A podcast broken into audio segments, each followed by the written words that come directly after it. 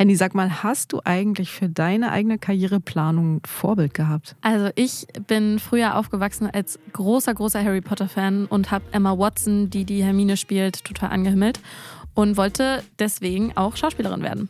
Irgendwann habe ich dann aber festgestellt, dass mir Schreiben doch etwas mehr liegt und bin dann Journalistin geworden. Das ist aber ein sehr, sehr schönes Beispiel, denn wir sprechen heute über einen Effekt aus der Psychologie, der euch bei eurer Karriereplanung ziemlich in die Irre führen kann, wenn ihr ihn nicht kennt.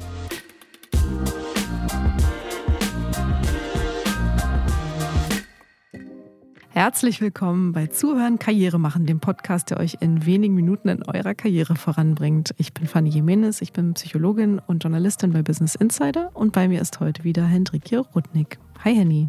Hi Fanny, jetzt musst du mir unbedingt sagen, was denn Emma Watson mit meiner Karriere zu tun hat. Also du hast ja gesagt, dass Emma Watson so eine Art Vorbild für deine Karriereplanung war. Ne? Wärst du denn Schauspielerin geworden? Der Grund, warum ich gefragt habe, ist, dass ganz viele Menschen das haben. Also wenn sie an einen Punkt kommen wollen, gerade in ihrer Karriere im Job, dann schauen sie sich oft Menschen an, die das, was sie wollen, schon geschafft haben. So wie Emma Watson, die sehr berühmt geworden ist und deren Namen heute jeder kennt und wohl auch nicht vergessen wird. Erzähl mir doch vielleicht nochmal, Henny, wenn du jetzt hättest Schauspielerin werden wollen, was genau hättest du denn dann gemacht, wenn Emma Watson dein Vorbild ist? Also man muss sich vorstellen, ich war ja auch ungefähr in demselben Alter, als Emma Watson auch als junge Schauspielerin angefangen hat, die Hermine zu spielen. Deswegen dachte ich, ich gehe dann einfach zu so einem Casting und dann werden die mich schon casten für eine tolle Hauptrolle und dann werde ich ganz berühmt und werde dabei ganz viel Spaß haben. Weil das Coole war ja, Emma Watson hatte gar keine Schauspielerfahrung, sondern die wurde einfach in der Schule irgendwie gecastet. Da haben sich die Casting-Leute sie quasi ausgepickt aus einer ganzen Reihe von anderen Mädchen, die sich auch beworben haben. Und ich dachte, na, wenn die das kann, dann kann ich das ja bestimmt auch. Vielleicht hattest du es auch sogar gekonnt, Henny. Was du ja gerade so schön beschrieben hast, ist ja, dass dieses Vorbild einem hilft, so einen Optimismus zu entwickeln. Ne? Also wir Menschen lesen ja und lieben ja Erfolgsgeschichten total gerne. Und das ist ja zum Beispiel eine Erfolgsgeschichte. Gerade im Bereich Karriere, ähm, wenn man sich orientiert, wo will ich hin und wie komme ich dahin? Und dann schaut man sich gerne diese Geschichten an. Wir berichten ja zum Beispiel auch viel über Menschen wie Mark Zuckerberg beispielsweise, also so Erfolgsfiguren. Das Tolle ist, sie geben einem Optimismus, dass man es schaffen kann. Das ist sicherlich auch möglich. Das Problem ist nur, und deswegen sprechen wir heute darüber, dass diese Erfolgsgeschichten zu einem kleinen Fehlschluss führen, der aber manchmal nicht so schöne Folgen haben kann. Und dieser Fehlschluss, der nennt sich in der Psychologie der Survivorship Bias. Also zu Deutsch eine Verzerrung, die, die in Anführungszeichen überlebt haben, also noch da sind, überzubetonen. Ja, also im Fall von Emma Watson heißt das, man sieht sie. Sie ist diejenige, die diese Rolle bekommen hat. Aber sie wird ja nicht die einzige sein, die sich beworben hat. Und alle anderen Namen kennen wir nicht. Ich weiß nicht, weißt du, wie viele sich beworben hatten auf die Rolle? Ich weiß es nicht genau. Ich weiß nur, dass in die engere Casting-Auswahl mehrere hundert Mädchen gekommen sind. Aber es werden sich sicherlich Tausende von jungen Britinnen dafür beworben haben. Mhm. Und so richtig wissen wir natürlich nicht, warum sie sich am Ende genau für Emma Watson entschieden haben. Ne? Das kann ja an ganz banalen Kleinigkeiten gelegen haben, an ihrer Haarfarbe oder wie gut sie in der Körpergröße zu den anderen Schauspielern gepasst hat oder was auch immer. Das ist ja manchmal unheimlich viel Glück dabei. Das heißt, dieser Survivorship Bias führt dazu, dass diese eine Person sehr herausgehoben ist und dass wir überschätzen, auch diesen Weg gehen zu können, wenn wir es nur genauso machen wie sie. Und wenn man auf die eigene Karriere schaut und dann tatsächlich ein Mark Zuckerberg zum Beispiel werden will, könnte man die Schlussfolgerung ziehen, wenn man etwas richtig möchte, dann kriegt man das auch hin. Wenn man eine gute Idee hat, dann braucht man auch kein Studium abzuschließen, so wie Mark Zuckerberg das ja auch gemacht hat. Das ist ja Zeitverschwendung. Was dabei das Problem ist, ist, dass natürlich nicht alle die eine gute Idee hatten und ihr Studium geschmissen haben oder nicht abgeschlossen haben, zu einem Mark Zuckerberg geworden sind. Und diese Masse an Menschen verschwindet so ein bisschen, die wird unsichtbar und dadurch auch das Risiko, was mit solchen Entscheidungen einhergeht. Nun ist ja aber der Name irgendwie ein bisschen irreführend. Also für mich, ich habe den jetzt gelesen, Survivorship Bias. Was hat denn das mit Überleben zu tun?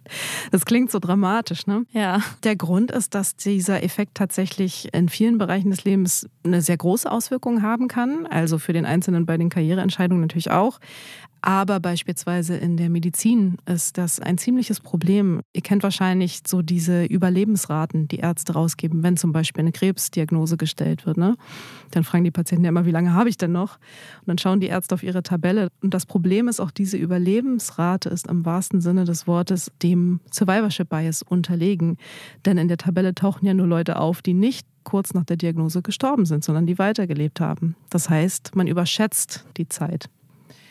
Und ein zweites Beispiel, wo man ganz gut erkennen kann, wie groß diese gesellschaftliche Bedeutung ist, ist in der Forschung. Denn da war es jahrzehntelang tatsächlich üblich, dass nur solche Studien veröffentlicht wurden in Fachjournalen, wo die Forscher ein ganz tolles Ergebnis gefunden hatten, einen großen Effekt oder so. Und die Studien, wo nichts bei rauskam, also wo man was untersucht hat und hat ein quasi Nullergebnis gefunden, die wurden nicht veröffentlicht. Also auch die, die in Anführungszeichen gescheitert waren. Aber auch da steckt ja sehr viel Wissen drin, was die breite Masse der Forscher weltweit nie erreicht hat. Und auch das zum Beispiel ist man gerade im Begriff zu ändern, weil es eben natürlich ganz wichtige Auswirkungen hat. Für die Karriere fällt mir da sofort ein, dass es ja auch sehr viele Ratgeber und Bücher gibt. Klassisches Beispiel ist vom Arbeiterkind zum Multimillionär. Mit diesen fünf Tricks schaffst du das auch. Und da schwingt ja dann so ein bisschen mit, wenn man einfach seine fünf Schritte, die er gegangen ist, wiederholt oder kopiert, dass man dann genauso schnell auch Millionär werden kann. Ja, das sagen diese Leute ja oft selbst, weil natürlich das Gefühl, dass das gar nicht so schwer war, wenn man es denn geschafft hat, das kann sehr stark sein. Und oft sagen solche Leute, wenn man sie interviewt, um das zu erklären, wie sie es geschafft haben, wenn ich das geschafft habe, dann könnt ihr das auch. Und ja, da gibt es sicherlich eine Wahrscheinlichkeit, die ist nur sehr klein. Und wie klein die ist, das ist gar nicht so leicht zu beziffern oder herauszufinden für den Einzelnen. Also beispielsweise, wenn ich jetzt eine tolle Idee habe und Mark Zuckerberg zum Beispiel mein Vorbild ist und ich tatsächlich überlege, mache ich dieses Studium zu Ende oder nicht, dann kann ich natürlich mir um mir da ein bisschen rauszuhelfen aus dieser Entscheidungsfalle, objektive Daten raussuchen. Also ich habe zum Beispiel jetzt mal den Stepstone Gehaltsreport 2022 mir rausgeholt und einfach mal nachgeschaut, wie sieht denn das Bruttodurchschnittsgehalt aus bei Tausenden von Menschen, die das angegeben haben, mit Studienabschluss und ohne Studienabschluss, weil das ist tatsächlich ja die breite Masse. Und hier ist der Unterschied ziemlich frappierend, nämlich mit Studienabschluss hat man ungefähr 68.000 Euro im Jahr zur Verfügung und ohne Studienabschluss sind das 45. Und ich glaube, das ist total wichtig zu verstehen. Nur weil etwas erfolgreich ist, heißt es das nicht, dass wenn du es eins zu eins kopierst, du genau denselben Erfolg auch hast. Das heißt, dein Tipp für unsere Karriere und unser Berufsleben ist auf jeden Fall, sich Daten anschauen, Genau. Und übrigens, das geht doch an alle Hierarchieebenen. Ne? Also nicht nur derjenige, der jetzt überlegt, ob er sein Studium zu Ende machen soll oder nicht. Auch Gründer beispielsweise oder Leute, die im Marketing arbeiten und überlegen, wie sieht die nächste Werbekampagne aus. Natürlich macht man das da genauso. Man guckt sich gern die Erfolgreichen an und versucht zu kopieren oder mit denselben Mitteln zu arbeiten. Das kann funktionieren, muss es aber nicht. Das heißt, schaut euch auch die Werbeclips an, die nicht funktioniert haben und guckt, sind da Parallelen? Lag es vielleicht am Zufall? War das irgendwie ein Zeitgeistding? Ähm, auch das kann alles sein. Und das Gleiche gilt auch für neue Prozesse, die man in Unternehmen einführt. Auch die müssen nicht immer klappen, nur weil sie bei einem Kumpel, der auch ein Unternehmen hat, super funktioniert haben. Also genau hingucken. Und was ich super charmant finde, wenn ihr das noch nicht kennt, schaut euch das mal an. Es gibt ja die Fuck-Up-Nights seit 2018 auch in Deutschland. Ich glaube, in über 100 Städten weltweit inzwischen. Da erzählen Leute aus ihrem Leben, oft sind das Gründer tatsächlich, aber auch andere Menschen erzählen einfach, was sie probiert haben im Job, in der Karriere und was komplett schief gelaufen ist. Und die Idee dahinter ist natürlich, aus den Fehlern zu lernen, genauso wie man auch von Erfolgen sicherlich etwas lernen kann, aber in dem Fall aus den Fehlern zu lernen und sie vielleicht dann nicht selber machen zu müssen. Das heißt, um diesen Bias vielleicht so ein bisschen zu umgehen, sollten wir uns vielleicht niemanden suchen, der die absolute Ausnahme ist, sondern vielleicht jemand lebensnahen. Also habt ihr zum Beispiel einen Chef, der auch total erfolgreich ist.